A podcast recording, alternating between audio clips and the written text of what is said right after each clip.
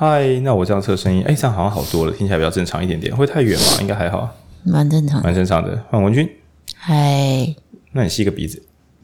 好，嗨，大家好，我们是影书店。好，那一样照惯例呢，我们现在每一集都会做同一件事情啊，是夜配月底我们会有这个线下的阅读活动。然后今天我们现在是几点啊？现在是七月二号，OK，礼拜六的早上凌晨。我们俩，我跟文君俩刚刚在书店里面睡着，再醒来，然后把书读完，力求礼拜六天亮之前，天亮早上起床的时候。虽然我不是很懂为什么大家礼拜六早上起床要听影书店 Podcast，对，我觉得我们不是休闲电台这样，对，但是很感谢大家，就是周六起床的时候，第一天大概都还是会有两百人以上来收听，嗯，但我觉得早上起床赖床，然后。听听东西，然后吃吃早餐是蛮快乐的。那总之，我们现在在录制。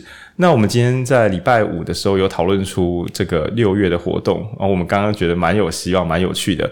那我们现在票分两种，一种叫盲鸟票，就是比较音乐季的时候，什么阵容都没有，就要大叫大家买票。那价格是一百五十块，然后后面会有不同的票种，但我们觉得这个盲鸟票大概是不会让大家失望，欢迎大家来参加。然后同时，我们也参照别的现场线下活动的一些有趣小设计，然后在下次在现场的时候会再公布。那希望大家可以玩得开心。那今天要读的这本书呢？啊，诶，我们上一本书是录什么？上一本书是录 BCG BCG 问题解决力，那本也是就是跟大家说，诶，值得一买。我真心觉得上一本书是好书，但是如果今天呢，你是对经济学稍有兴趣，或曾经听过这个名词，或是你的股票刚好被套牢，想说啊经济不对劲啦，啊或是通膨，那或是你听到什么利率上升，这些名词都会让你觉得你的人生跟经济学息息相关的话，那这本书我们就直接推荐必买。如果五星是影书店最高等级的话，我觉得这本就是少数会推荐五点五或六，就是。你无论如何都买一本收手边吧，因为它真的是好读，然后柔顺，然后这个观点立场非常的，我很喜欢有些书，它有那种一种神学性，就是他写得很认真，但他最后跟你说：“哎，各位朋友，请不要把我当做神，因为我只是某一种无上意志的使徒。”就是他没有要跟你讲一个完美理论，他说：“我尽力了，但更后面的答案要交给你自己来解决，要你自己来探索。”然后。就是如果能够做到这种自我反思，然后文笔又很柔流畅，然后涵盖的范围又足够广，那延伸的这个知识理论又足够深的话，我们会想说，就是对，虽然我不是一个阅读家，这听起来不错，对吧？那这本书就是很久很久才能出现一次的，嗯，学问高深，但是人很温柔，文笔又极度好的人才能够做到的，真的是完美作品。对，那开场先这个六星推荐给大家。对，我怕每次喊五星，大家没有感觉，只好要提高六星。那这就是所谓的这个推荐的同盟。好，那这本书名叫什么呢？文君，这本书叫做《爸爸寄来的经济学情书》，然后副标题叫做《一个父亲对女儿诉说的资本主义忧郁简史》。对吧？Okay. 大家有写过情书给别人吗？有写过情书给女儿吗？有用一整本书的篇幅写情书给女儿吗？那这本书作者自称是花了九天时间，一蹴可及啊的这个写出了这个流畅的呃八篇，加上第九篇结语。你很少看到结语还要分成那个章节篇，它结语大概写了三四十页。对，嗯嗯，电子书啦，纸本的话大概是十到二十左右。那非常的柔畅，非常的好看。那这本书其实完成的非常非常早，然后作者呢，本人后来成为希腊的这个财政部长，然后更后来还出了一本更炫炮的书，我们下次会拿来看，叫《房间里的大人》，讲这个作者跑去欧盟里面跟大家瞧事情、瞧欧债的时候，遇到了一些不太妙的事情。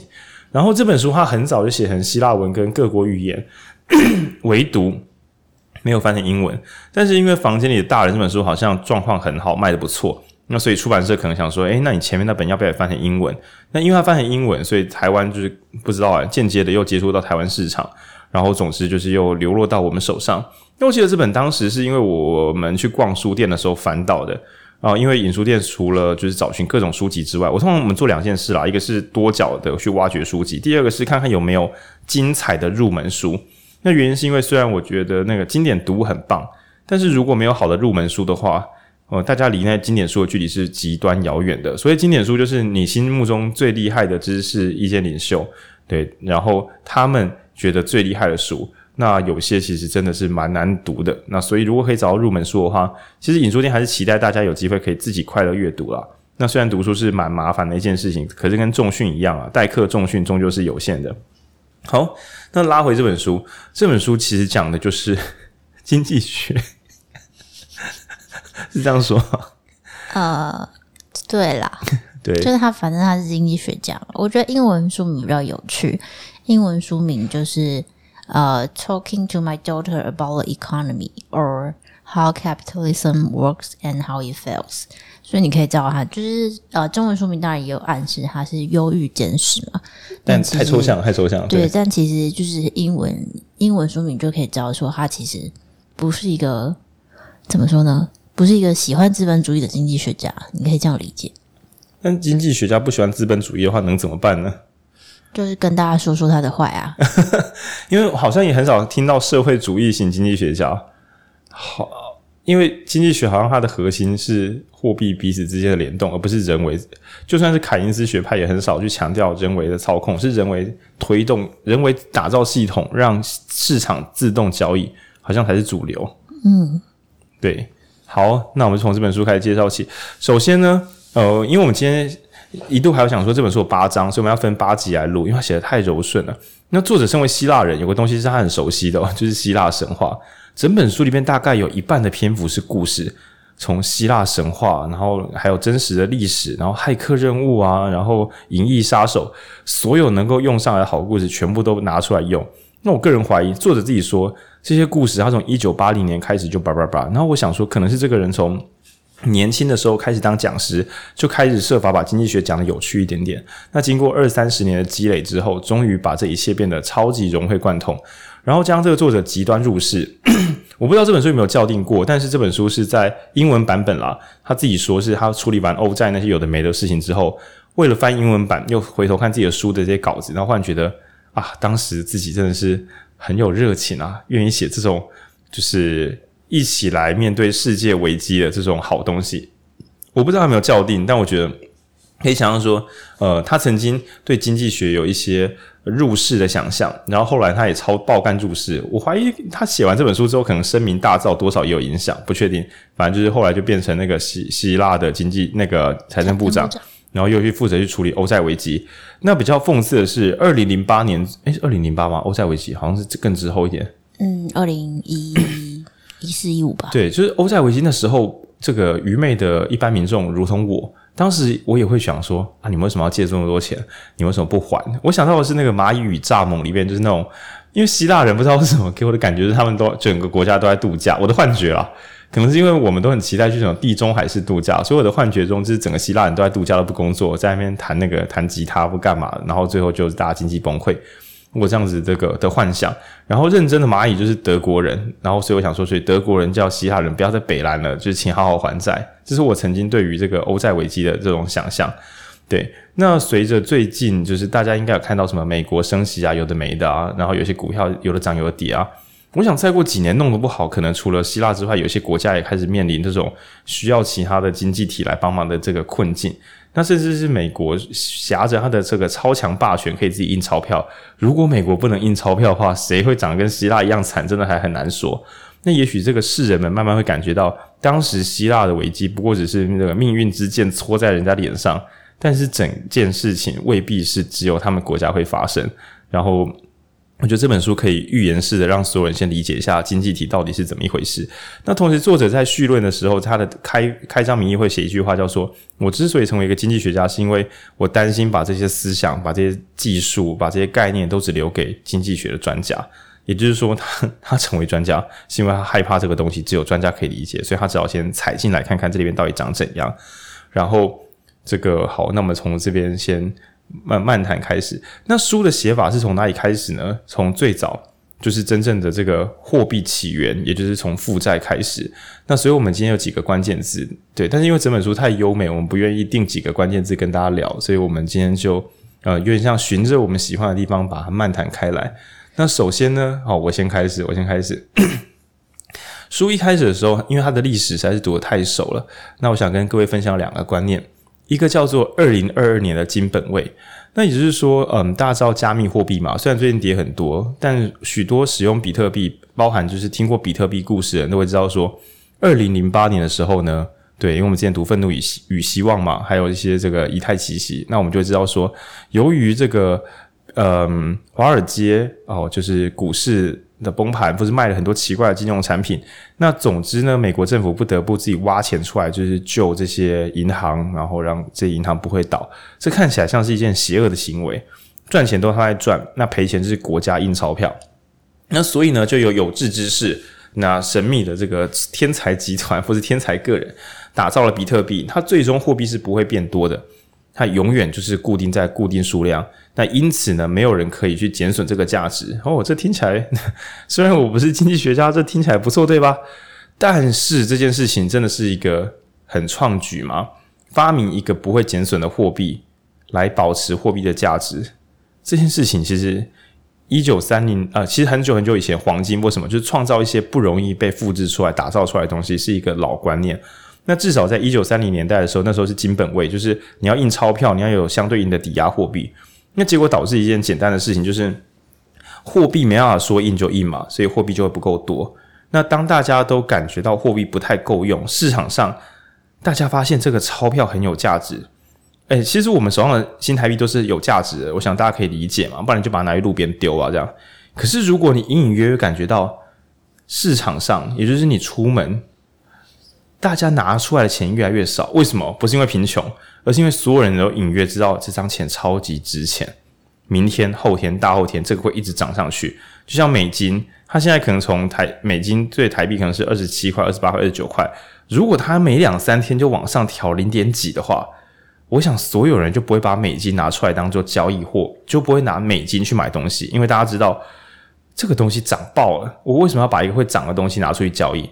那所以所有人不把美金啊，别、不把台币拿出来交易的时候，会发生什么恐怖的事情？就是大家忽然发现，这果然很珍贵。现在整个市场上已经没有人在使用台币了。然后，但是这个交易还是需要依靠货币啊。那所以这整个货币的价值就会被莫名其妙的膨胀上去，然后变成没办法好好使用这个货币。那我们之前在读那个万物价值的时候，有提到说，当美金的金本位制度做得很好的时候，欧洲国家经济体系不稳定，那干脆大家就是。做生意的时候不是会收到一些美金吗？大家就把美金收好，就不要拿出来用。那导致美国本土的这个美金就变得不太够用，不太够用之后变成国家明明经济状况不错，却因为货币全部被抽光光，导致货币变得很珍贵。货币变很珍贵，变成本来货币是拿来当做工具的。结果变成工具很珍贵，你可以想象说，一堆工人拿着电钻，结果因为电钻在涨价，工人们想说，我先电钻不要拿出来钻好了哦，或是说，就是我如果把这个电钻拿去借给别人的话，或是拿去这个工地使用，它磨损了，或是它弄坏了，或是我把它卖给别人，都是不划算的。电钻还是不要拿出来用的好，然后最后所有的工地就变得停摆，就大概这么荒谬。那所以这个。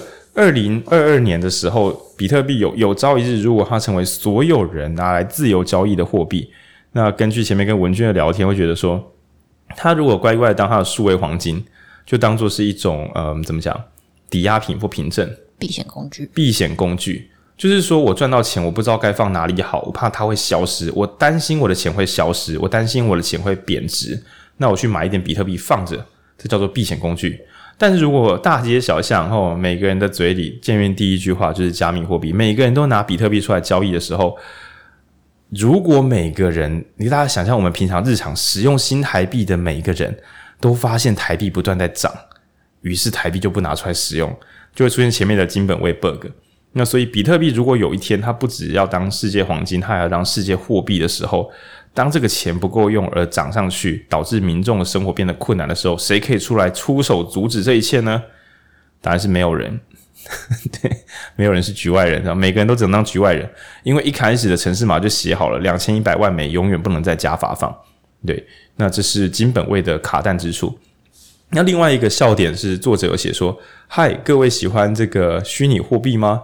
那喜欢这个使用信用，然后不需要有真正的钱，然后就可以彼此交易东西吗？那我想你一定会喜欢一万两千年前的美索不达米亚平原的农夫，因为那时候农夫呢，比如说我今天要跟你借一台马车，明天的时候我要跟你拿三公斤的麦子，那其实有时候大家抵押品是要拿什么来抵押呢？他们会在账本上写，诶，你大概欠我三块金属的钱。就是你大概欠我三块金属价值的某东西，然后我我把我的麦子给你，那改天你要还我一些猪肉，但在那之前呢，我就写个账本说你大概欠我三金属，所以请你以后还我三金属等值的猪肉。他们写在账本上。那最炫炮的是这个金属货币，因为可能是技术的不足，那时候并没有真的把金属货币打造出来，只是记个账而已。就很像我们之前听那个复活节岛，就是上面不是会刻很大的石头货币，然后就是说哦，这颗是你的，这颗是我的。那美索不达米亚平原的农夫比较懒，他们连金属货币都没有铸造出来，只是写着说，对你大概就比如说我们彼此之间都很喜欢那个《九九冒险野狼》，然后某一个呃，比如说它某一个模型成为一种货币，我说我大概欠你两个模型的钱，但其实我们根本没有人买到那个模型，所以是说说而已，只是一个精神概念。那这个虚拟货币的观念大概在一万两千年前就有了，那所以我会觉得说，嗯，对，就是金本位的二零二二年的金本位，然后还有一万两千年前的虚拟货币。作者他这本书讲经济学，他的助跑点大概从这个人类有文明开始助跑。那所以我觉得很惊人的是，他从史前一路到加密货币年代，用极度流畅的文字，而且总字数应该十五万字之内吧？我觉得七万多字而已，用七万字跑完我们之前读二十万字。因为我们之前读《万物价值》那本应该二十万字起跳啊，十八万字吧。然后我们还读了很多本不同的经济学相关的书，但是这本书仅仅使用七万字就流畅的跑完，导致于我不知道是因为我前面读过那些书，所以觉得这本好看，还是这本书的笔法太过精妙，导致于他可以用超级压缩的篇幅讲很多极度难解释的观念。对，那所以第一个想跟大家介绍就是这本书的起跑点大概会从史前时代开始跑。对，那文君喜欢这本书的什么部分呢？嗯，我觉得一个是刚刚讲的，就是他啊、呃、文字其实很少，可是他的啊、呃、所有的论点都是很很绵密的。就是他从他女儿问他说：“诶，人类为什么这个世界这么不公平？人类难道很笨吗？”就是从这个问题开始，嗯、然后就是他去谈说为什么不公平，那就是经济学常讲的一些可能就是竞争优势啊，或者什么，就是大家想要不公平，就可以开始想一些比较力啊，blah blah blah 那些东西嘛。那他从这这个开始讲，然后也是。呃，也是我们之前读《万物的价值》里面有提到说，比方说，先从就是重商啊、重农啊那些的演变，它也都有就是纳进来。然后，而且我觉得写的比较好，讲实在话，写的呃，就是比较轻快，轻快，就是很轻快就可以了解。就是当然，《万物的价值》在里面解释的非常详细，对。但是你其实不见得需要这么详细才可以理解这些概念，对对对对对。但当然，我们读过《万物价值》，说不定就是。说我们怕我们有观测者的 bug，就是我们是读过万物价值才觉得这本写得很好，所以蛮期待有呃经济学菜鸟读者愿意帮我们试试看这本书，再给我们一点回馈。因为我自己读的时候真的是吓坏了，就是怎么会写得这么？我觉得万物价值已经写得很好了，已经很好看了，嗯，对，但是这本又更好看了不少，对对。然后我很喜欢这本书的，就是点是第一个，就是他从这个不公平开始讲起，然后这个不公平有它就是历史的原因，然后接下来就是讲刚刚的，就是像是货币啊，就是我觉得他重新提到的货币最重要是信任这件事情，这件事情呃，如果有在听我们电台，其实应该常我们其实常常会提到，但是我觉得这个概念并并没有我想象中那么普及。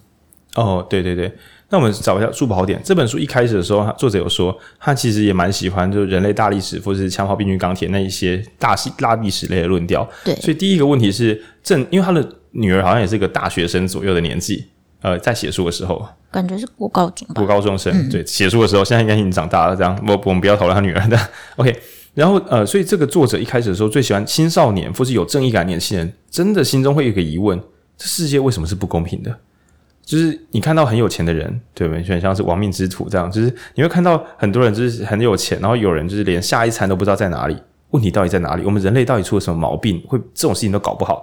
怎么会全世界看起来整体来讲越来越幸福，可是不公平却没有消灭？那有的国家就是呃快快乐乐，那有的国家在战争之中就是流离失所。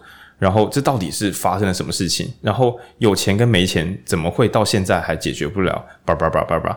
那所以作者从这个助跑点开始，然后稍微提到说，很久以前有人想说，诶，会不会是有气候论？比如说是垂直的纬度，然后跟横向纬度。横向纬度，比如说欧亚大陆它是横的嘛，一种农作物可以横着一路种种种，横向种过去，反正温度都一样。但纵向就很麻烦。就是比如说靠近赤道的地方太热哈，就像高雄可能太热，然后台北台北还不算太冷，但如果我们更狭长一点的话，可能就会变成一个不太方便发展什么，就是一起努力的一个国家，因为我们纬度相差还大，叭叭叭。然后有些地方是缺水啊，然后有些地方是缺天然资源，叭叭叭。那种种因素，那导致大家的起跑点根本就不一样。对，那所以我们有时候想说什么出生在比较穷的家庭，但事实上以国家为尺度，文明为尺度，有些文明一开始就是手抽就是抽在一些比较难赢的地方，那从这么远地方开始助跑。那紧接着作者说，但是那都是勾诈的观念了。后来人们就产生一个新的神学，叫做为什么他们比较弱呢？嗯，因为他们经济不好。对，就是解释说啊，是杀小，就 是我问你他们为什么不好？你说经济不好，可是我看得出来，我看得出他们经济不好。我要问的问题是，他们为什么经济不好？那于是经济学家就开始展开他们的这个领域展开啊，拿出他们的各种神学，开始解释出，因为他们没有充分就业哦，因为他们的市场机制不够完备，就开始就是开个就开始解释各式各样的原因。那作者大概是讲说，嗨，我就是因为他是经济学教授，说我们这一行就是负责来解释说到底发生了什么事情，但是呢。有鉴于整件事情可以讲得很复杂，但这样就没人听得懂，所以我决定从远一点的地方开始助跑。从那里开始助跑？从美索不达米亚平原开始助跑，开始解释钱是什么。那有一本书我一直想读，但一直没有勇气，叫做《债的历史》，因为它太厚了，拍谢。那其实简单的说，人类根本就不是先发明货币的，人类是先发明债务。我就就书中的观点应该是这样，就是。先因为应该是说先有货币的概念，概念，但是整个市场要真的跑起来，是因为债务，是因为债务。对，哦，嘎，好细哦。对，呃，你是先有货币的概念，因为你们是呃，他这边呃这边就蛮细的哦，就是他你们先有货币的概念，因为你是交换嘛。哦，哦，哦。但是这些东西在这个时候呢，还没有被商品化。包括你的劳力，或者是我我存在谷仓里的那些谷物，诸如此类，它比较像是一个就是交换，只是那个交换变得就是大家对这件事情有信任之后，那个交换的时间渐渐变长，我可以交换一些未来的东西，于是开始有了债务。然后接下来呢，他就提到说，呃，很多重要的东西被商品化，就是原本的农奴他们是。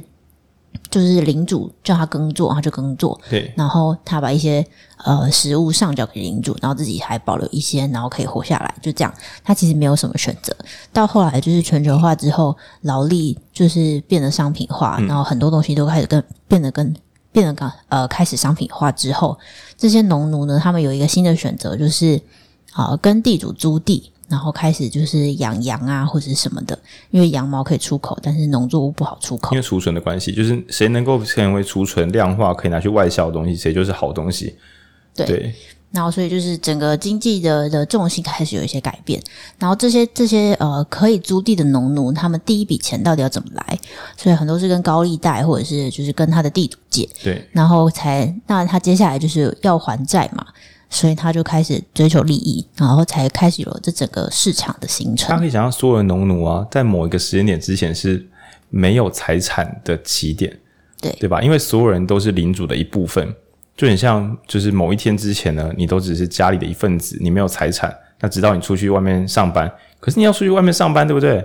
你想去找工作吗？那其实你要先欠你爸妈一点钱哦。为什么？因为你要买鞋子出门，你还要缴学费，所以等于是爸妈先这个贷给你一个债券哦。当然他们可能是用爱啊，就不用还这样。那基本上是他们先背负某一种债，然后让你可以去外面赚到货币之后，那一切再谈。那可以想说，农奴元年的时候，有一天领主跟他说：“诶，各位农奴朋友，应该不会这样讲，蛮尴尬的。嗨，各位我的小小农奴们。”是这样子啊，你们知道全球化吗？全球化就是啊，下略应该请我跳过。他说：“好，我们讲结论。总之呢，以前你们工作，那不管做多做少，我都会养活你们嘛。养活你们之后，你们很认真，也没有多比较赚啊。所以我是有个想法，就是你们各位农奴，要不要？你们有听过艺人公司吗？对，你们要不要当自己的主人家？那农奴就说：什么意思？就是啊，我把这个田租给你们，啊，你们付钱给我。然后农奴说：嗯哼，可是我为什么要？”多付钱给你，我不是本来就在工作了吗？现在我又要工作又要付租金，好衰啊！他说不是不是不是，你如果种田或是养羊做得很好的话，我会跟你买你的商品啊。如果你做的东西够多，超过租金的话，剩下的钱就是你自己的。那农奴，我想在这个农奴元年也是很困惑，就是很像是你从小到大都是帮家里工作，有一天家里开始算你薪水，然后想说哦，所以我会拿到自己的钱啊，这个要干嘛？哦，你要干嘛就干嘛，随便你。但其实对领主来讲，他需要的是就是。呃，最好大家的效率都很高，或是我，嗯，我不想只养人哦，我不想要只维持正常经济水平，我想要解放出去，我需要更，我需要更强大的效能，所以他决定把这些人都解放出去。然后不是为什么他需要租金？应该是，呃，本来的农田需要很多很多人，但是新的，比如说养羊，好像是用更少的人就可以养更多的羊，土地啦。就我随便讲，本来是一平方公里的土地可能需要十名农奴，可是，一平方公里的土地如果是要养羊的话，可能一个人就可以了，所以就变成谁要租，那我们就来合作。嗯，也不只是土地的关系哦，就是主要是呃，因为他这里讲全球化，并不是大家现在讲的想象这种全球化。这里讲的全球化是大航海时代的全球化。对。然后就是英国啊这些欧陆国家开始出去，就是跟中国贸易啊、丝绸啊、香料啊那些，就是不赘述的历史。对。对。然后是因为呃，这个东西兴起之后，这个东西变得更比嗯，比起原来的。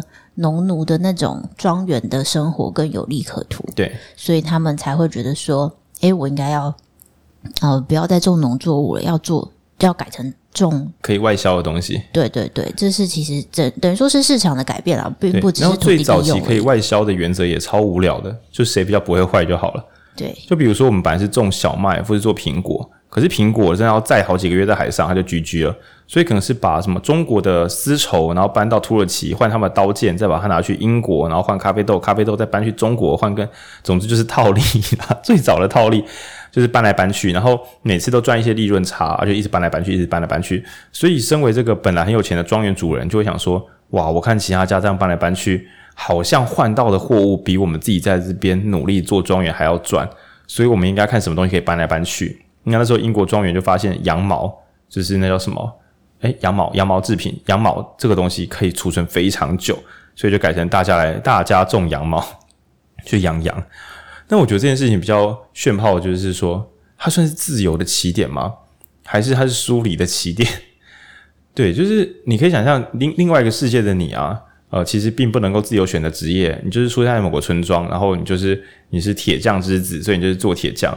然后呢，这个你是庄园里的，所以其实你并不是在市场上卖你的铁器，而是庄园领主会跟你收你的铁器。那同时，庄园领主也会配食物给你，那就一辈子做一个铁匠，这样听起来很不自由，对吧？但我相信很多迷惘年轻人应该会觉得好赞哦，铁匠之子，对吧？比起斜杠青年，铁匠之子听起来好像没有比较差。嗯，对。然后我想要讲的就是，呃，其实他就是在行，在讲这件事情是最开始的那些农奴啊、铁匠啊，大家都只是用稍微剩余的产值，比方说今年收成比较好，或者是今年领主人比较好心，多留了一些食物给我，那我就去可以去，我是一个农奴，我就可以去跟铁匠啊、呃、换比较好的装备装备升级。对对对对对，那比较多都是这种，嗯，你可以想象是剩余价值的交换。但跟今天是很不一样。今天呃，有在听这个电台的所有人，应该几乎都没有办法自己自给自足，就是除非就是没有办法自己在乡下种田，然后喂饱自己啊。你甚至呃说我们这些录音的麦克风、网络、电脑都没有办法靠你自己一个人，就是把它做出来。对。然后所以这个是他在书里面讲的，就是呃这些东西的商品化，形成了所谓的呃市场社会。在在更之前，呃，原始那个剩余价值交换比较是一种市集的感觉。对，市集。但我们这边自己两个很新的词哦，市集化跟市场化。所谓市集化，就是大家来跳蚤市场，你跟我交换，我跟你交换，就这样。那所谓市场化，就是 哦，你今天带这个旧麦克风来吗？它应该值三十五张原油券，好，先帮你存下来，三十五张原油券啊。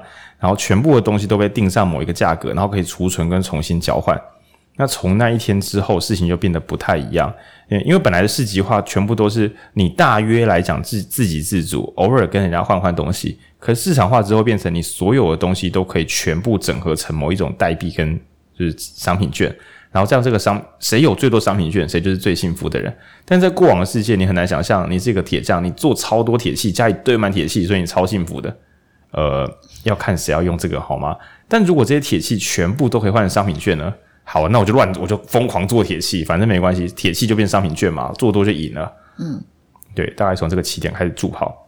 对，然后我觉得他在讲，然后我觉得这本书很有趣的另外一个点是，可能因为他是希腊人吧，就是他有很多东西会考究，就是语言的哦，语言学，语言学，对，对对对，所以他有说，就是呃，经济学 （economy） 这个词本来是在希腊的呃原始的意义是。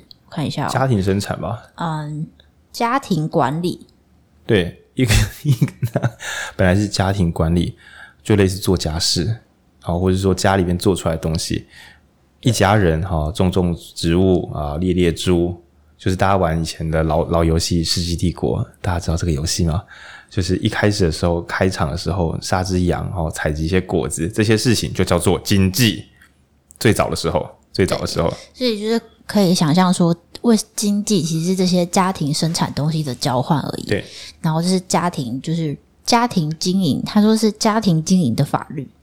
对对，那你可以想象这个。跟我们现在经济一点真的是一点关系都没有，因为可以代币化之后，所以所有人就是所谓的经济学的另外一个大绝招，就是分工嘛，比较利益原则跟分工，所有人都去做自己的某件事情。所以我本来以前要采集植物，然后本来要修缮自己的水管，然后本来要换自己的屋瓦，然后要去砍柴，免得我们家自己冷死，都不用啊！我只要一直采果子、采果子、采果子、采果子去卖，然后就跟有些人就一直挖煤炭、挖煤炭、挖煤炭。那从这个时候开始呢，就产生另外一个很不健康的行为。但我，我们没有要反对这件事情，因为蛮难解决的。就是马克思哈，马克思先生最喜欢讲的异化。这边讲异化是怪异的异，也就是你从一个很像你玩游戏的时候，经营型的游戏，你就是一个全才，你要做弓箭哦，你要猎猪啊，你要成为英雄，然后你可能也要去帮村里的人送信。你本来生活长这个样子，但是现在呢，当你超级专业分工化之后。你就只剩下送信、送信、送信，送到你连那个收信的脸都认不出来。为什么？因为你要认出他的脸，你还要等他下楼，这样不够快，你赚不到代币，所以你就要把把信塞进他信箱，就走人。最后你就会想说：靠啊！我跟一个机器，我跟一台送信的自动机器人有什么两样？然后你就觉得自己很空虚，好像不是个人一样。对，那这一切都是从我们离开了这个经济，就是家户经济。一群人自给自足，小国寡民，从这边离开之后，变成超高速分工，我们就看谁可以成为就是更优雅的赚钱机器，这是最早的一个改变。嗯嗯，好，这边想要再提两个啊、呃，我的书里面我觉得非常喜欢，就是它定义非常精准的名词，它叫做体验价值跟交换价值。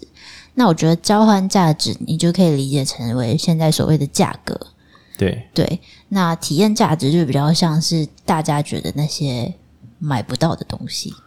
那这边说还是很慌混乱哦。来，我试着说明给大家听。比如说文君因为今天鼻子有鼻塞，装这些卫生纸。这些卫生纸，我对我们来讲，它是有一个体验，它算是一种，还有那什么交换价格跟体呃交换价值跟体验价值，它是有体验价值的，就是把鼻涕请掉，感觉是很棒的。或者家里抱一只猫，它是很有体验价值的，对吧？贝贝猫哈，你们这些贝贝猫，我们刚才录音的时候讲说的是，你们这些贝贝猫就好可爱。你们这些贝贝猫，你想象你自己是一只贝贝猫，然后你想象有人爱你这样抱你，很爽对吧？这叫做体验价值。但是如果今天有问说，请问这个卖多少？然后你想说，你说抱抱家里的猫这件事情可以值多少钱吗？想想好像不太会有人跑来我家里抱我的猫，诶，怪怪的。而且我也没有想让人家抱我的猫，诶，所以它其实不太有市场的交换价值，所以。你家的抱你家的猫这件事情到底有没有价值？所以记得讲价值的时候，你就人家问你说这个价值在哪里？你这时候就要说，你说是交换价值还是体验价值？他就会知道你是个练家子，不好对付。对，因为如果呃，当大家可以想象说，从某一个神秘瞬间之后，交换价值就占了上风。所以今天呢，你能够赚到多少钱？什么叫做钱？就是一个充满交换价值的东西。我的五十块钱拿去换别的东西，超好换。我甚至要用两个五十块换一张一百块，易如反掌。可是如果今天我抱我家里被猫两次，说，诶，用抱两次我的猫跟你换一次这个呃骑脚踏车体验，你会发现这个交换变得非常的麻烦，非常的难难难使用。对，那所以从某个瞬间之后，就变成交换价值之战。但是这边隐隐约约，我觉得作者写了一个提示，他没有明讲啊。人们如果不断的存积交换价值，最后是不是就没有体验过任何东西？嗯，真可怕。对啊，我觉得这个 他在写交换价值跟体验价值是很很前面的事情哦，第一章的事情。那其实就是这边你就可以隐约带出，其实作者的观点就是他其实没有那么赞同，就是所有事情都应该要被商品化，或者说全部都被价格决定，是也很差的事情。对对对，那我也很喜欢他，就是再度引用了希腊的例子，就是他就说有两个两个将军吧，就是可以呃去争夺那个。阿基里斯的武器，就是阿基里斯战死之后，有两个将军可以来争取这个武器，就是留下来的遗留的武器。嗯，然后这两个人就是要说服其他将军，就是就是投票给他。这两个将军要进行一种奇葩说式的活动，就是希腊人讲说：“我做了什么什么，我觉得这武器归我。”那最后是其中有一个人，因为他他说我研发了，应该是那个工程马车特洛伊木马嘛。嗯，对，他是木马的。我做出了这个木马，我觉得这场应该是由我打赢的。然后大家觉得，哎，好像是哦。就给他吧。那另外一个人是武力比较强，然后这个人是机械比较强，最后就给这个机械师。然后另外一个人就愤而自杀。嗯，对。那作者举这个故事讲说，你可以想象当时的希腊人，如果你说还是这样子，谁出比较多钱，谁就可以买到阿基里斯的遗物。那我想两个将军应该都会，你再讲一句，我就杀死你，然后我再自杀。因为对他们来讲，这个荣誉就是一种非同质化货币啊，他们不太可能会用定价来解决这个货币。又或者是说，今天想象你的爸妈。哦，跟另外一个很欣赏你的这个老板，然后你的老板说：“诶，我觉得你真是个很棒的人，你可以当我儿子吗？”然后你就说：“哈，什么意思？就是啊，我可以给你每个月八万薪水，然后你就叫我爸爸。但是你要离开你，你你就是，如果名簿登记把爸爸换成我，好像不能做这种违法的事情。这样，反正从此之后，你能不能够就不要跟你原生家庭有往来？因为我想，我每个月给你八万，你可以叫我爸爸。然后你就想一想之后，你就跟他说：八十万可以吗？没有，没有。”没有啊，是开玩笑。就是说，真的什么东西都是用交换价值，就是货币可以取代你的体验价值吗？对，那这是作者一开始的时候埋下的伏笔。他举的例子是用血液，就是根据无穷无尽的市场测试哦。如果捐血是可以赚到钱的，就是今天捐血哦，谢谢你是个好人，给你小饼干，这是良善型的体验经济、体验型的那个那叫什么？体验价值型的捐血。我之所以捐血，是因为我在捐血的时候觉得天哪！我在排毒，不是啊，开玩笑。我在捐血的时候，我正在帮助另外一个人。这个东西无法定价，还有个体验价值，还有个心里的爽。啊，今天改成，Hey bro，呃，我要跟你买血，一公升大概是，然后他就定个价格。结果发现，只要定下价格之后，捐血率暴跌，永远你怎么花钱都买不到那些你本来该拿到的血，就表示说，对人们来讲，他要举个例子，他跟他女儿说，比如说你跳下水去帮助一个船长修他的船。这个螺旋桨叭叭叭，然后他起来说：“谢谢你，不然我们刚才船卡弹啦，还好你去清海带啊，或者什么的。”他觉得这件事情你应该是快乐的。但如果人家付钱给你，十八卷开始计算，我跳下去我要跳多久，然后我湿哒哒的很不舒服，叭叭叭叭叭叭。所以其实真的要买你来做一些公益行为，价格可能会奇高无比，而且根本你本身也没有得到更多快乐。你再把那个钱拿去买快乐，买到快乐竟然不如一开始当义工来的快乐。这边来有点混乱哦。我们直接做好事得到的快乐，跟我们做这件事情换到钱，再拿这些钱去买快乐，算一算，作者认为直接体验得到的快乐，可能会比你先转成交换价值，再转成体验价值来的有利。那就相当于是他又举个例子说，今天呢，我是个爸爸，如果问我女儿说：“哎呀，我们大家一起宴会完，你可不可以洗个碗？”然后女儿又转过来看着看着爸爸说：“我可以付多少钱不洗这个碗？”然后你猜我会怎么想？我会很难过，对啊，就是这些体验价值，如果我们都把它算成说，来哦，家里面就比如说一家人嘛，只要你的这个租金每个月多付五百块的话，妈妈会提供你倒垃圾服务；你再多付三百块的话，衣服会帮你折好。然后最后变成就是回家的儿子女儿，是每个月多付个六千八百块，得到全套服务。干，这是什么烂人生？就是很多妈妈不是啊，你邓来他都要那种回家好像在住旅馆，大学生很常被骂这个回家就是在那边打滚享受，然后都不做家事。那如果我们回家不只像住旅馆，我们还要付月费呢？那整件事情是不是烂到不可思议呢？对，那相当于是这个哦，不行，很多譬喻太地狱梗，我们先打断在这边。那总之，他很认真的讲交换价值跟体验价值，然后很认真讲就是货币的起源。那还有负债本身是一种信心，就是说经济的起源其实也那个人类进步的发展也来自于愿意给对方欠债。比如说你想要呃去买一台牛车，然后可以载更多的稻米，然后嗯，可是你手上没有钱，可是我觉得你这件事情听起来有道理，所以我决定先借给你钱，让你去买牛车，然后到时候你再用一些稻米还给我就好了。这件事情呢，使得这个农夫不用慢慢慢慢的卖稻米，多年之后才拿到牛车。他今天就跟未来拿到钱，然后让他提早让整个社会迈向进步。那这是最早最早负债，其实来自于信心。然后这件事情呢，在某一天之后就起了一个变化。因为想象一下，我身为一个一般民众，我的朋友跟我借钱要买牛车，我该怎么面对他？我就是给他钱嘛，不然就是我们五六个朋友找钱来让这个我们的鹏鹏买牛车嘛。其实我们是真的把钱啊、货币哦抵押品拿出来，让这个想要买牛车的朋友去实现他的梦想。但是当变成银行之后，就变得有点玄妙。就是银行不是收很多，银行的普通版本叫做我收了一千万，好，一千个人给我一万，那我收到一千万之后，我再借另外一个人可能是五百万，好，那这有点危险啦，因为如果那借我一千万的那一千个人说，哎，不好意思，我明天要用钱，把一千万抽走，然后同时我不是五百万借出去了吗？啊，所以我银行里面其实存的只剩五百万啊，我这样就会跳票，嘣，银行就会爆炸。那但是因为一千个人莫名其妙一起跑来银行跟他拿钱，是一件不太合理的事情。那加上说可能会有利差，比如说一千个人存钱，一年之后我每个人各给五趴，哦，但是那个借五百万的人呢，我可能跟他收十趴，所以我银行有五百万还存在我银行里面，但是一年之后我收到的利息跟我缴出去的钱，诶，其实是可以就是反复的来，这是一个健康的银行。但从某个我也不是很清楚，书里没有特别写的神秘时间点之后，银行可以不用有一百趴的储备率，呃，就是它可以。只要拨款出去，就是账本上说好，那你欠我五百万，我借你五百万。诶，可是银行它只是把这个数字账本上做一个平衡，但是他并没有多准备五百万放在自己银行里面。那所以说，当这个储备率，就是说我放出去的钱，其实应该基于我本来要多少钱嘛，它应该有个一百趴。但是随着放出钱越来越多，越来越多，而且它储备率并没有很满，所以到某个时候，在这里，在到现在都还没问题哦。因为所有放款出去，如果银行都张大他的这个银行之眼，确定谁会把事做好的话，等于就是社会投资嘛。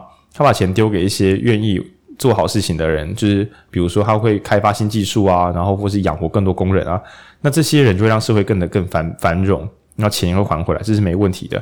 但这边有个细微的 bug，就是如果他发发发发发越发越嗨，越发越嗨，到某个时间之后，他如果没有再检查，大家真的做得到大家口中说的那些进步吗？那钱就会收不回来，然后从这一瞬间之后，钱收不回来的时候，银行就会发现，诶，这个我本来该付出来的利息，或是我该付给我客人的钱，我因为有人借钱给我嘛，我没那么顺利了。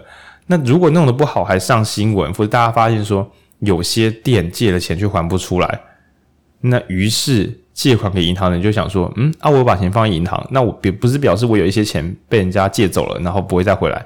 那大家一紧张就跑去银行说我要把钱领回来，可是因为银行里本来没有这么多钱，然后就是银行的钱就不够用，那最后就是很多人就会觉得哇干挫赛了挫赛了，然后本来的其他老板可能没事就想说哇现在钱不太够，所以我必须尽可能的把钱留在自己手上，不要再请新的员工或者裁员，然后大家就在这个卑劣的气氛之下恶性循环，等于是本来的借款是一个白魔法，他相信有未来，所以跟未来拿钱，让我们变得更进步。是一个正面杠杆，但是当这个白魔法失效的时候，就魔法反弹，本来的信任变成不信任。就是借钱给朋友是信任他，有时候你们会结交更好的关系。但如果你朋友就是一直跟你说不能还钱，然后一直吃大餐，然后还发脸书，你就想说我干你，对，你就很想叫他马上把钱吐出来。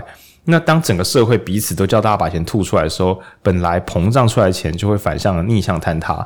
那这个时候，其实还有一个人可以拯救这件事情。这个并不是银行可以做，因为已经没有人相信银行了。银行，你的你该拿出来钱没拿出来，我们觉得不信任你。那这时候只剩一个人可以救，就是中央银行，银行的老大。那主要是国家。嗯，那我觉得接下来就可以切入到这本书，呃，算是另外一个重点吧。就是他接下来还是有提一些其他的就是央行发债啊、货币调整啊，诸如此类。那我们。浩宁补充一下货币调整好了，因为这个其实跟现在时事蛮有关系的。真的，嗯，我不知道听众有没有人贷款买房子，然后或是你会看到一天到晚讲说我们呃美国联准会，反正就是美国那个负责调节利率的单位决定说利率要上升，然后美国利率上升之后，全世界的金融就会觉得说把钱存在美国比较好嘛，因为给我们比较多利息，所以钱就一直流向美国。那刚刚有讲到说，货币跟协议是有点像的，所以如果大家的货币一直流到美国的时候，世界各国就会出现自己的莫名其妙通缩。虽然你的货币乍看变得有价值，但其实市场变得不太方便。那总之没有人会故意让自己的货币流流到别人国家，因为这样子等于是你本国的投资会忽然变弱。你不要想说货币流到别的国家好啊，国民一定很开心，因为他的每一块钱都变大了，因为大家都抢着我们的货币现在国内货币不够了嘛，就变得很有用。那其实不是这样的，你可以想想股市本来可能是两千亿、五千亿的价值，台股本来有总共五千亿，我忘记了，抱歉，这个数字乱掰的。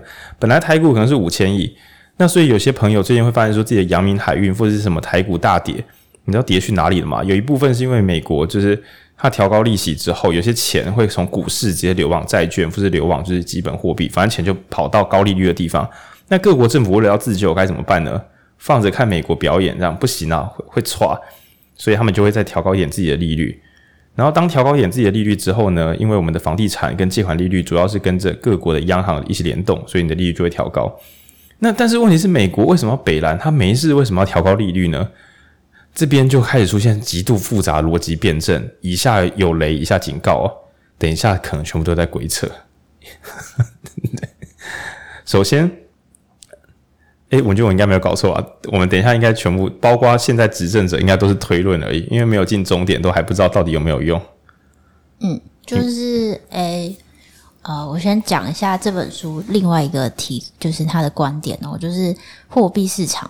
他那他有讲劳动市场，但因为这个有点复杂，大家可以自己看书里面讲得很清楚。但我就简单说，他的他觉得货币市场是一个自我印证预言，就是我希望大家，我希望大家这样，所以我就做出了。我希望大家做 A，所以我就做出了 A 对应的 X 行动。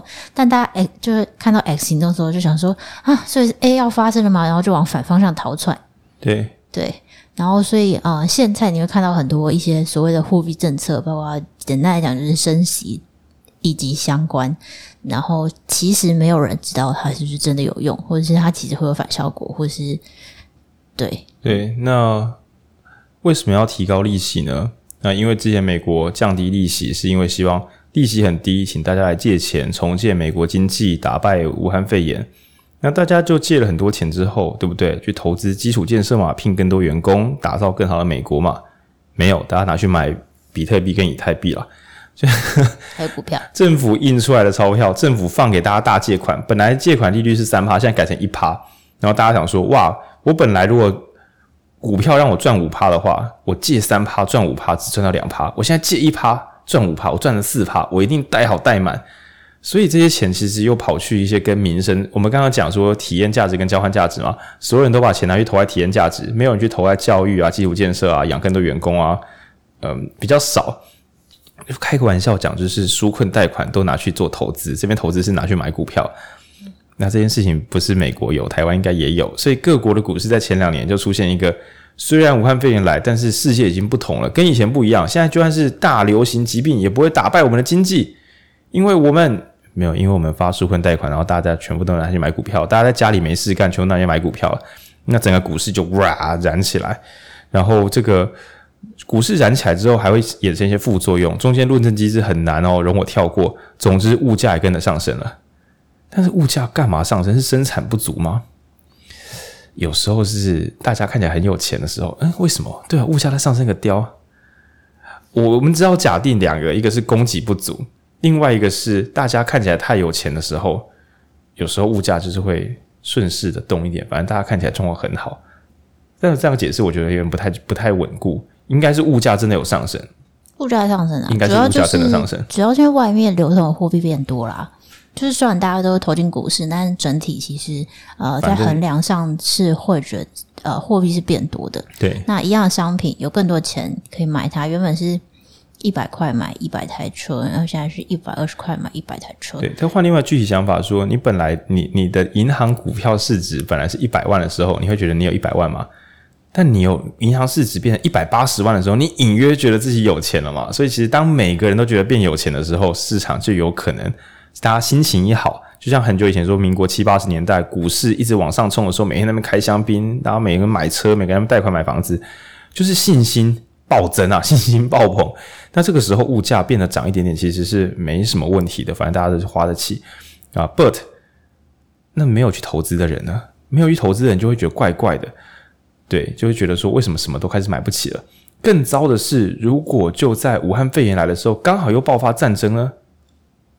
诶，你觉得有这么巧的事吗？干有诶，爆发战争，包含像是乌克兰是那个葵花籽、葵花油、葵花油大断裂，然后还有就是石油，就是好像是俄罗斯产油也跟你要来不来，要来不来的。那这些物物资的这个减少供给，又会导致因为供给不足，所以物价上升。所以现在变成市场上的钱变多，所以物价上升。供给量不足，所以物价上升。那莫名其妙物价一直上升怎么办呢？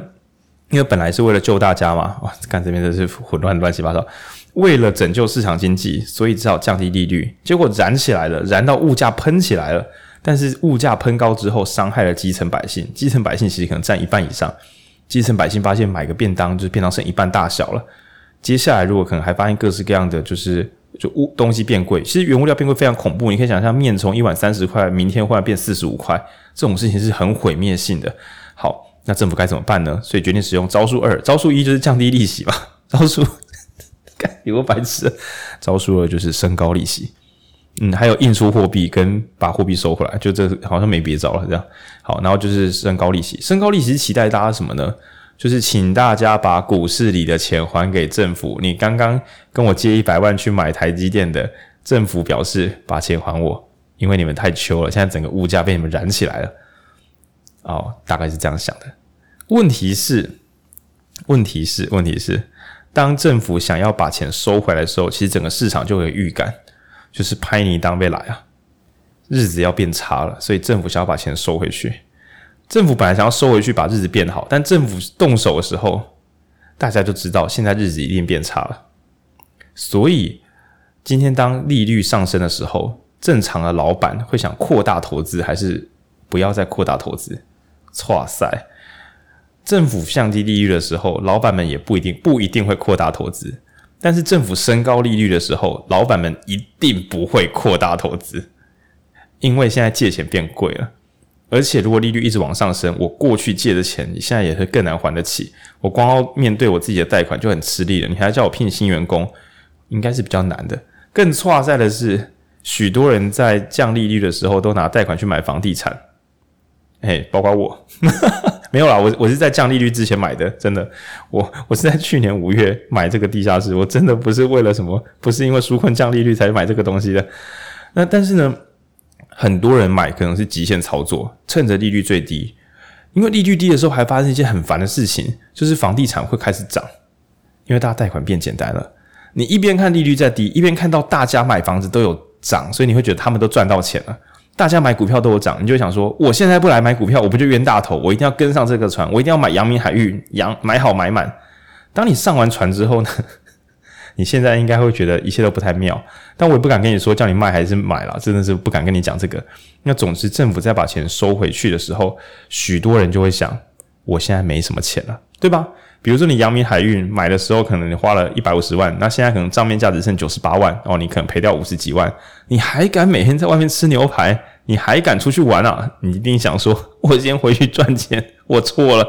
所以当每个人都变得小心翼翼的时候，在市场上花钱的人就会变少了。那于是听众们不知道有没有听出一个没完没了的这个调节机制？政府因为看到物价上涨，觉得大家日子会变难过，所以想要提高利率把钱收回来，让这个疯狂的投资气氛冷却。结果冷却的不一定是投资市场，冷却的是所有市场的人的心。大家觉得我不能再乱花钱了，结果这个冷却变过度冷却，然后大家忽然本来是为了怕物价上涨让穷人家变苦，现在变成。消费下降，所以本来可能是牛排店会聘八个员工，现在觉得我们改聘五个就好，终点也少一点点，因为比较少人来消费了。所以真正会先被资遣的，又刚好可能是那些本来要救的人。所以，请问各位朋友，该怎么办才好呢？有答案的人欢迎到。作者本人没有答案，他在最后一章的时候。很极为戏剧化，跟大家讲说，我就要跟大家讲个小秘密。我们经济学家都是祭司，我们代表王权，维持王权统治的正当性，维持经济是理智思考的这个概念。然后每当经济如果出 trouble 的时候，就会说：“哦，出 trouble 了吗？我再拿另外一套理论，你看看这套是不是很实用啊？这是我们以前的另外一套理论。”然后就这样周而复始的确保。大家知道，大家感觉出来，政府有策略的在处理问题，而不是政府在瞎忙。那最终解放，作者认为是民主化，让更多人搞清楚这一切。呃，我觉得民主化比较像是一，就是讲实在话，就是教育。今天你在火灾现场的时候，你看到指示灯在闪，没有受过教育的人一紧张就人踩人，然后最后就死人了。其实那个警铃在响，意思是一小时内大家要逃出去，不然这边会有危险。结果没有受过教育的人踩人，导致警铃一响人就会死，警铃没有响人就会死，响跟不响都救不了任何人。但当大家今天一起裁决说，好，警铃响的时候代表一小时后，那有人说太久，一小时后干嘛响？为什么要响？你可不可以不要有声音，可不可以闪灯就好了？那或者说，你可不可以先让我们先，只要警铃一响，大家都说谁是年纪最小的先出去，六十五岁以上跟十五岁以下先出去，对，是不是用更多的人一起来讨论怎么解决，而不是想要调一点东西就一切都变好？是不是能够有更多的人一起参与讨论，然后说好，那我们今天的纾困贷款只能够用在聘员工跟买设备，不得用于任何投资行为。那这一切超级麻烦，没有一个政府敢自己喊这些东西，因为被说这太独裁了吧。你发纾困给我，还要检定说这个纾困要用在哪？那所以之前消费券已经某种程度上，消费券就是希望大家不要偷把这个存续变投资，可是又真的守得住吗？我把消费券拿去我朋友店说，诶，给我五千块，把消费券给你，我再把这五千块拿去买股票，政府守得住我吗？那如果政府守不住，到底是政府无能，还是政府不够大？什么叫不够大？如果公民们更多人的讨论会变。加入讨论之后，变成想出一个新招，让换回钱这一招无效，那是不是这些政策就不会变得这么脆弱？那如果只交给政府那一小撮人要拯救整个世界，这件事情是做不到的。作者认为，呃，更多人来处理吧，这可能不是房间里的那几个人可以解决的问题了。大家已经试过各式各样的学说了。然后更糟的是，如果人们搞不清楚这些流动，不知道所谓的提高利率。是为了做什么？变成大家一看就怕，怕了之后想救你的人，你又把他推开，那这样子做什么手法可能都没有用。然后所谓的经济学家，很可能越喜欢讲完美经济模型的经济学家，越忽略了人们看到这些变化的时候产生的反应，跟经济学家想的可能会不太一样。那所以最后可能一个人都救不了。那刚刚讲说一切经济的终点呢，是由国家来做担保，但是他身为一个希腊经济学者，当然知道。但国家的信任也有破产的一天。当人们不再相信这个国家的时候，发了债券也会变成废纸。那你会说，那我们可以移民呢？哦，那当全世界没有一个国家货币值得信任的时候呢？对，历史上出现不止一次的经济大萧条，人们最后只能够紧抱着，呃，可能是黄金啊，或是仅有的食物，因为所有的货币一瞬之间都看起来没有这么有价值，所有人看起来都没有明天。哦，所有借的钱都希望今天就拿回来。然后，所有本来膨胀出去的经济体全部都坍塌到回到三五十年前。那这件事情呢？因为我现在三十四岁嘛，在我有生之年是还没有看过的。对，但这并无法排除说有生之年不会再出现。嗯，然后尤其是我在读这些书的时候，才发现说，嗯，发公债很可能就是为了防止信任破灭，用政府用他最后的信任，让大家不要失业，让人们不要恐慌。他是用有一点风险的东西在避免恐慌。可是，如果这时候人民看到发公债的政府，其实你知道吗？他发公债是为了拯救那些就是需要钱的地方，比如说电力公司啊，那或者是说我们需要发债券，然后才能够让大这样中小中小企业可以再多活几个月。结果人们说不要再发债券了，就让这些企业自食恶果，因为大家想说他们是资方嘛，资方去死最棒。那资方死掉之后呢，就聘不了员工，那员工就发现，诶，我被裁员了，而且这是合法的，因为公司倒了。然后一大堆找不到工作的人，瞬间薪资低到不能再低，政府纾困也发不出去。为什么？因为政府要发纾困的时候，别忘了刚刚说不能发国债，所以他也没有别的资源可以发债券。然后所有人彼此的信任，就是我们整个经济体如果是起于信任，起于负债，那当信任消失的时候，一切的数字都会化为乌有。嗯，那所以呃，作者写这本书比较像是请大家尽可能的一起来读读这些东西。我知道这可能有点无聊。但只要全民一起搞错的话，就无法形成有能力的政府，而所有的货币全部都是政治运作，都是政治担保。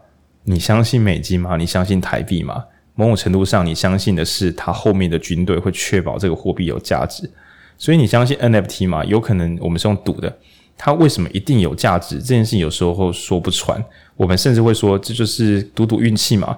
但是我们人们不太可能把所有资产拿去赌运气，正常的人类们不可能全部都是在赌博。所以今天如果你要一些完全安全的东西的话，需要靠的是什么？说起来很无聊啊！所有的人集结信任，用这个信任担保那些物件，让这个物件充满价值。所以说到最后，我们信任的是什么？干超鸡汤，我们相信的是我们啊！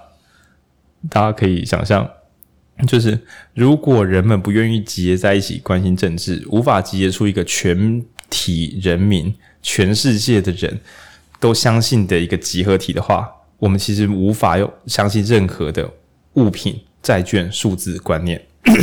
如果这些东西没有担保的话，对，那所以最后他讲的是：你想要让整个世界，包括你自己在内，幸福快乐活下去吗？一，不要迷失。不要随便的被交换价值带走。那旁观一点，离开整个世界的主流观念一点点，想想你自己要什么，免得你自己变成机器的一部分，而失去了你自己。他用骇客人物做举例。那第二个是尽可能的参与政治，然后理解人们是怎么共同决策的，然后也愿意去帮忙解决其他人的苦难。因为所有人都这么做的时候，我们彼此之间不那么容易有苦难。那反之，如果人们都沉迷于累积交换货币，也就是钱、房地产、债券。你人们都沉迷于去累积这个，却不去保护、提供这些交换价值担保的母体。哦，这个子句藏到一个哭腰。我们相信钱嘛，然后我们相信房地产嘛。可是我今天在台湾买一堆房地产，但是台湾政府因为没有人参与政治，所以台湾政府崩溃了，台湾变成一块废土。我不参与政治，台湾变成废土。我买了很多台湾房地产，干，那我不是白痴？我相信美国政府，结果全部的人都不在意美国，美国人也是都不在意美国是不是成为一个伟大国家。这美金有一天也可能会化为乌有。当全世界粮食不足的时候，没有任何货币的价值会高过粮食。那当粮食如果不足到极限以下，人们就会大量的饿死。那所有累积过来的资产，就是你买的房地产跟你买的股票。可能只会变成一个记录文件，它完全救不了任何人，也不能给任何人任何一丁点幸福。那所以，呃，人们从一些荒郊野外的野人建立信任之后，开始彼此对未来有一些开发。但到了最后，人们如果不愿意去保护这个信用的基础，也就是后面的政府，其实不要讲政府，讲它离我很疏远。所谓政府，就是人类公民意志的集结。人们不再以公民意志集结去提供一个最高的担保品。的背后的老大就是政府这个法人，那这样子我们累积的一些资产可能也会化为乌有。对，那所以在读这个时候，我们就想到我自己想到另外一个乐色笑话，但其实不是笑话，就是我想啊，所以经济根本就是一场幻梦，关键在于要有民主。对，这就是为什么我们要有经济民主联合这个组织的原因。二零一三年的时候，台湾一度想说，是不是应该跟中国多把货品卖去中国，这样才能够发大财。因为中国是一个很巨大的买家，那那时候有些人就觉得说，嗯，可是这件事情有点危险，因为这个大买家好像有时候会对了对我们做一些机歪事，然后说，哎，我不想买你们东西了，因为我现在不喜欢你。那所以呢，如果一直把东西卖给他们，这样不就表示我们经济跟他们高度联动，很容易受到波动吗？那那时候就很想说，我们不要再谈这些政治问题，经济归政治，经济归经济，政治归政治。那这本书的作者想直接跟我们讲一件事，他说经济是建立在政治上面的，不关心政治的人，你就会得到一个毁灭的国家，所以你不会有真正的资产累积。嗯，然后如果全民都只想要满地乱跑，想说那就交给其他政府会移民。当所有人都抱这个投机心态，不想关心政治，不想拯救，不想关心他人的死活，只想要赚自己的钱，最后整个世界就毁灭，我们全部人都在废墟里面死去。嗯，大概是这样。朱里面没有讲那么重，但我觉得他讲骇客任务母体，然后跟讲一些自我印证预言，我觉得他终点是有这个意思的。再加上说他本身是一个希腊财政部长，他应该也看到人们想要赚钱，人们觉得政治没有什么用，但是当政治失去担保力道的时候，你以为的很厉害的银行、金融机构后面靠的都是银政府撑腰，当政府无法替大家撑腰的时候，谁又真的有那些力量可以拯救这一切？对。嗯，我觉得我可以，就是看到书里最后一章的时候，你可以理解为什么呃作者在多年之后会被自己激励。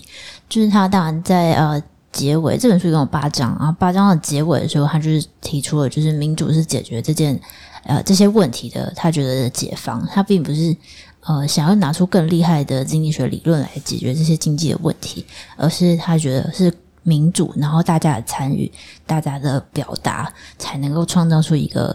更好的经济或者更好的市场。就像呃，就是啊、呃，很多年前，最近好像没这么流行，但是它可能因为变成一种比较基础观念，就是呃，用呃，就是 you buy what you vote，就是嗯，你买的东西，你买，比方说你买呃环境正义的商品，你其实是在鼓励这些这些厂商。做更多这样子的事情，然后有啊、呃，不要买破坏环境的商品。只要足够多人不买，它自然就会消失啊、呃，诸如此类。他觉得这这种都算是一种呃民主的行动。然后在最后结语，就是第八章之后还有一个结语，那他就是在这一章提到了快乐是什么。对对，这样的讨论我觉得非常非常的棒，就是。作为一个令人少数令人喜欢的经济学家，这样讲很奇怪，但对他他在讲的是，呃，我觉得他自己自己会被自己鼓到，应该是这一段哦，就是如果今天有一个机会让你永远都就是平安快乐，你要吗？就是骇客任务式的蓝哎红干哪一个是哪一个是蓝药丸？蓝药丸，你只要吃下蓝药丸，你这辈子你看到的东西都会让你快乐，你都没有任何烦忧。然后，但你的生活可能也没有任何挑战，没有任何成长的发展，这真的是会让你快乐的嘛？那他就是去讨论说，他觉得自由跟自主才是呃，我们很多时候觉得最之所以让我们快乐那件事情，并不是快乐本身。对，然后他又引用一个我觉得很可爱的啊、比喻哦，他是说。快乐就像是一只蝴蝶，当你追它的时候，它就会逃走；但是当你分心去做别的事情的时候，它会静静的停在你的肩膀上。对，那我觉得这是一个非常优雅的叙述。我我这里听众朋友听的时候应该蛮火大，因为可能就是付不起房租，想说 我宁愿到那个梦中有房租的世界，就是房子都不用钱的世界。对，但可我觉得作者的心态可能是是，但是如果那个世界是我们一起亲手打造出来的，那不是很好吗？比起我眨一眼之后发现，哎。哦，原来我不用付房租了，就是所有的苦难都自动自发的蒸发。这件事情好像比不上人们亲手共同努力去让世界变得越来越好。他认为这才是自由，因为那个投影世界不过只是我们另外一种被控制而已。那作者举另外例子是很强大的例子，他说：“如果我就是因为他现在年纪大，他说如果我现在身边的东西都是我二十岁的时候最喜欢的，我应该会尴尬而死。”就是我没有想过，原来我还可以认识更多我本来无法喜欢的东西，那是年轻的我无法想象的。那人们的能力也是，二十岁的时候觉得做不到的事，如果就让你诶无忧无虑，它真的是好的吗？会不会五十岁的你的可能性被二十岁的你剥夺了呢？这是这是我觉得这是很棒的一个譬喻。嗯，而且我觉得是，如果大家我我可以我其实自己也常常觉得，比方说大家会觉得这几年比较政治冷感啊，或者什么，因为我觉得投入民主化这些运动。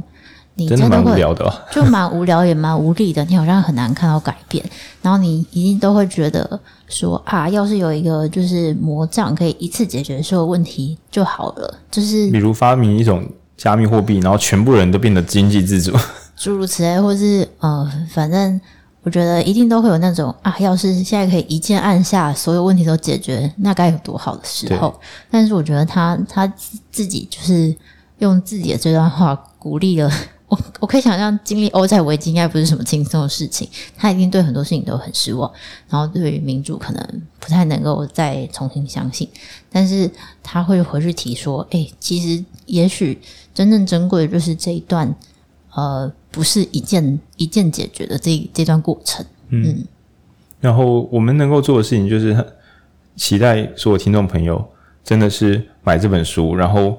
呃，我们可能以后会回国，冒着这个哦，先先讲一些，反正现在我们差不多回家，现在四点半了，这样。嗯、呃，说实在话，资本主义啊，数字啊，交交换价值啊，这个东西真的深深的影响我们。我身为一个录音者，我很想要自由自在阅读。我读到好书时，是真的非常非常快乐的。但是不免俗的说，看到那个收听数字上涨的时候，从每一集只有平均一百人，到现在已经到一千一千二左右。是真的会有一种志得意满的感觉，觉得说不定我可以靠这个赚到一点钱，或是得到一些影响力，这是这是真正有的东西，这叫做交换价值。可是什么叫体验价值呢？比如说你们给我的留言，然后或者说我自己读书时候的快乐，我不敢说你们给我留言我就会赚到多少钱。可是如果你说，呃，多给我一点钱，比如说每一集多给我三千块，但我永远都听不到大家喜不喜欢这些东西，我也会觉得，诶，我钱再去赚好了，我还是跟大家有一点互动的好。那或者说我只能够导读一些我自己读起来觉得很平庸的书，但是流量都奇高无比，我不能够再自由自在的挑书来看，只因为出版社跟我合作，然后出版社会给我行销资源，帮助我冲高流量，帮助我赚到钱，只是我再也没有读过让我心动的好书。那事实上，嗯，像我这种还有经济压力的工作者，确实也在这两者之间会想办法做一点做一点挣扎，对。但是像这种。真正清澈透明的、坚固灵魂写出来好书，我觉得大家真的手边要留一本。在你迷惘的时候，有时候读这些东西会觉得比较亲民、神志亲民一点点。呃，我到底是为了什么而来？我最后会不会因为这个机器太迷人、运转速度很快，所以我以为我解放了，我不再是农奴，就是对我现在可以自由自在的做自己的主人。但所谓做自己的主人，不过只是在更大的机器里面当一个快乐的疯狂零件。那这件事情真的是我要的吗？他给作者给自己的女儿取的名字，那个希腊文名字翻译成中文的话，其实它有一个古代意涵，叫做旁观者，然后或者说是境外人。那意思就是说，身处国家跟同一群人相处是很迷人的，就相当于是你看到所有人都在出国留学，都在面试，然后都在找工作，都在职业发展，你觉得哇，跟着大家一起冲刺是很棒的。他不，他觉得诶，这是有可能都很棒。但是如果我们随时都可以在忙碌之余自己抽离一点点，就很像跟朋友去派对，然后上了厕所之后忽然走出来之后，看着派对中所有人，心想：我现在在做什么呢？哦，我等一下会很快乐，但我要给我一秒两秒时间去旁观这一切，感知我等一下在发生什么事情。那我可能投入了经济体系，成为一个赚钱的老板，但偶尔会在自己的闲暇时光心想：除了赚钱之外，我我自己又是一个怎么样的人呢？那你可能投入国家的激情，比如说选地方民意代表，啊或者你说我才不要去投入政治。那不管你今天是激情的投入政治，或是激情的反政治，那其实有时候梳理一点，就是我们在做什么？我们会这一切会变得更好吗？我能够一边让世界变得更好，然后一边问我自己喜欢什么吗？嗯，他觉得这个疏离感很重要。那也是一些读者跟我们回馈时很喜欢讨论一个观念，就是独立思考。然后我觉得这个旁观者就是一个独立思考的超级奥义。哦，所有人都相信的事情，我能不能够站远一点？我不要说先反对他，我站远一点看，我会看到什么呢？嗯，那、我觉得他也有说，就是呃，让你的心灵去远方旅行，是为了看清这个世界的模样。那我自己会觉得，很多时候我读书也是会有这种感觉，就是。可以看到更多的东西，然后那原来不是我想象的样子，但正是因为它不是我想象的样子，我更能知道原本的自己在想什么，嗯、在喜欢什么。我觉得正是因为我没有想过，所以读这本才更有价值。对，然后嗯，以一个书店来讲，可以找刚好找到这种书推荐给大家。虽然说能力有限，能够推的人可能就一两千人，但期待借由听到自己的朋友试着去买这本的实体或电子书，然后。哦，我们之后可能会冒着掉触及率的风险，再回头来一张一张细读。我知道有些听众可能就真的会弃听这一集，因为毕竟我们重讲之后有些会重复。对，但但但，就我觉得这是该做也值得做的事情。这样，那另外呢，现在是礼拜六嘛，我们从下周三开始在影书店实体空间会再重办这个去年疫情之前有办的，就是周线下读书会。那也会跟大家收一点零钱，这样确保我们活得下去。但期待可以在线下跟大家制造无穷无尽的这个体验价值。嗯，那祝大家可以这个保守自己的心，对，但是你不致迷惘。然后参与政治这个超级抽象议题啦，我们之后影书店，嗯嗯嗯嗯，也要冒着离开清高的清高的圈子，就是像这种读书清谈玄学嘛，我们可能也会在线下空间。开一些跟政治相关的讲座，这边讲的政治是跟投票相关的。你喜欢政治但不讨厌投票，也是有点太白目了。因为最后我们是靠投票集结意志来反映我们要的东西。那我们可能会开一些蛮俗世的，甚至会讨论要支持什么候选人，或是我们要抵制哪个候选人。那这一切的实作呢？乍听之下，传统媒体有时候把它弄得很脏，说啊玩政治不干嘛的啊。但问题是，玩政治其实是这样说啊，大家一起来玩就会比较好玩啊。你看别人玩。这件事情就会变得很危险，对对。那前人呢，提供的门票让我们可以下去玩，那我们自己又说，我才不要跟大家一样下去玩，很脏，哎，那这就是辜负了前人的美意，哦，就是要每个人都下去玩，不然就只能看着你不喜欢的人下去玩了。那我们不是未战先败吗？对，大概是这样。嗯，那以阅读体验的话，就是呃，我也期待没有经济学背景的人读读这本书，看能不能够私讯我们，看看哪里是读不懂的，因为我们真的很担心是我们读过过去的书产生的一个幻象。对，那如果可以把这本书做更柔顺的解析，呃，这本书还有一个小小缺点啊，他举的例子很多，但是要写的很柔顺，他假定大家看过那些文本，《骇客任务》《银翼杀手》许多文本他都写的非常的简要，所以已经看过那些电影的人会觉得，靠，这个譬喻跟神一样，太厉害了。但没有看过的人可能会有点小阻碍，嗯，所以，我们可能会对这本书做。就是更长期的慢性解析，对吧？因为我觉得这本可以解决很多很多问题。当当当然，我们会提供更更多各式各样的新书。那我其实这本书有打动我，因为我们两个是在礼拜五晚上九点的时候就是在地下室，然后我们还睡着，然后在晚上礼拜六早上一点的时候才录这本书。那我私心是觉得，天哪！虽然我其实不是很清楚这跟我的未来发展有什么关系，就是录这个，我们这样讲未来发展就是讲交换价值啊，就是赚钱。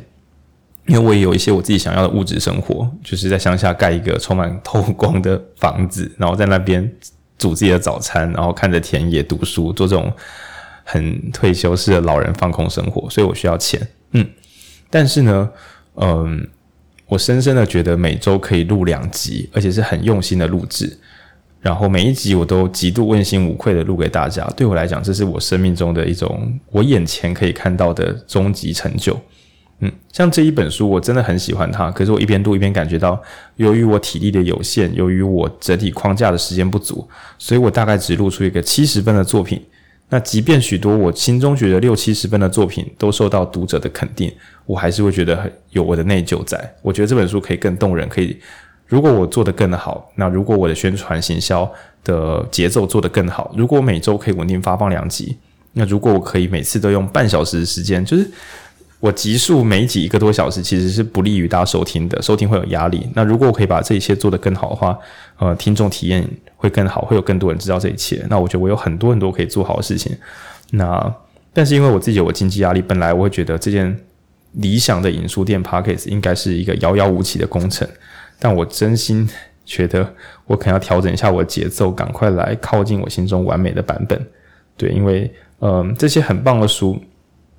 它恐怕可以改变的不只是一两个人的生命，呃，如果够多人理解这一切，甚至不用太多，有个五百人、一千人、两千人读过这本书，这本书可以三刷五刷嘛？我想，他如果他五刷，台湾有五千个年轻朋友读过这本书，那也许我们在讨论政治的时候，就不至于不小心做出我们本来不想做的判断，就是我们希望政府可以做得更好，结果我们请他不要发公债，那我们希望就是这个更多员工被聘任。结果我们喊出来的建议方向刚好会使他们失业，那这些事情都让人极端哀伤。就是有热情的人不小心又跑了反方向，那又或者是我们认为把自己过好就是让国家变得更好的手段，结果有才华的人不愿意去号召民众一起讨论事情，那使得这些真正的信任核心，也就是国家不断的崩毁之中，然后最后我们都一起失去立足的基础。那我觉得这是很恐怖的事情。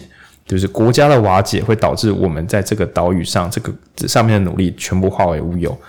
对对对，那我身为一个前候选人，当然有时候也会觉得说，不要管那些五四三，回家专心赚钱，其实是很容易得到幸福的。为什么？因为会有其他笨蛋出来帮你努力啊。对，但是我觉得这本书谆谆教诲之后，让我觉得。一个文笔这么好、这么聪明的人，最后还跑去当希腊财政部长。在你所想过的垃圾政治工作、困难政治工作中，希腊财政部长真的是一个谁谁小谁去当的位置。那人家这么有才华、这么优秀，就去扛那个重责大任。那我们这些比较平庸的人，为何又一天到晚想要逃离这些责任？哦，难道是我们高贵，就是这么高贵的人，为什么他不去过理想生活，要跳下来救火呢？对，那我们这些人是不是也可以尽一点我们的力量？大家都出一点力，是不是一切就会轻松更多？讲的好像自己要出来选，但我确定今天没有没有出来选了，但只是不出来选的我，也许可以更自由的去讨论这件事情，让大家一起来研究怎么样的选举或者怎么样的候选人联动可以改善我们的生活，可以帮助自己，然后拯救那些我们想拯救的人。对，那这都很有机会的。总之，这本书开头是一个经济学家的情书，但它收尾其实是一个民主的大旗，请用民主来拯救经济吧。嗯，大概是这个样子的。嗯，那我想要最后再次补充，就是我觉得我们常常很多时候都是把书讲的呃比书本人精彩，但是我觉得今天可是少数，我们把书、嗯、做不到做不到，把书讲的稍反而讲的稍微难懂了一点。我觉得我们的有些延伸其实呃，当然不是说没有关系，但就是大家听起来可能会略略略复杂。对，但是你你只要觉得。就像你刚刚讲那些经 经济问题，其实你如果有一些担心，或者是哎，你常听我们讲很多经济的书，不论是之前讲万物的价值啊，还是什么，你觉得有点似懂非懂的话，真的很推荐，就是这本不到两百块的快乐小书，请务必去买。它的电子书是多少钱？就一百多，一百多。嗯，对。然后这本书跟其他书一样，这是我们真的诚心推荐。读了之后，你只要任何名词不懂，你就直接拍照。丢 IG，我们一定在想办法，不管是用 IG 回你，还是再另开一集一个一个讲。对，那期待大家可以把这本当做某一种必修教材的。对对，因为嗯、这边其实讲经济不是天高皇帝远的东西，经济就是我们人类生活在世上如何能够稳定的幸福下去。那除了心理上的快乐之外，物质上的稳定也是重要的，有饭吃，有房子住，这也是重要的。对，然后我觉得这本书其实是在跟我们讨论。我们如何所有人都可以不断的幸福下去，物质条件上的幸福下去。那心理的话靠自己，但物质的话要靠全体彼此之间的信任。嗯，那也祝大家年底选举的时候还有嗯跳下去玩的冲动，不一定进去选啊。我说还有关心，然后还有倡议，然后还有理想，然后还相信有东西可以变得更好。对，因为如果不相信的话，就是一切一定会慢慢变成你不喜欢的样子的。嗯。好，我们要回去睡觉觉了。那我等下来再来剪辑。那这集就谢谢大家，赶快去买书吧。拜拜，拜拜。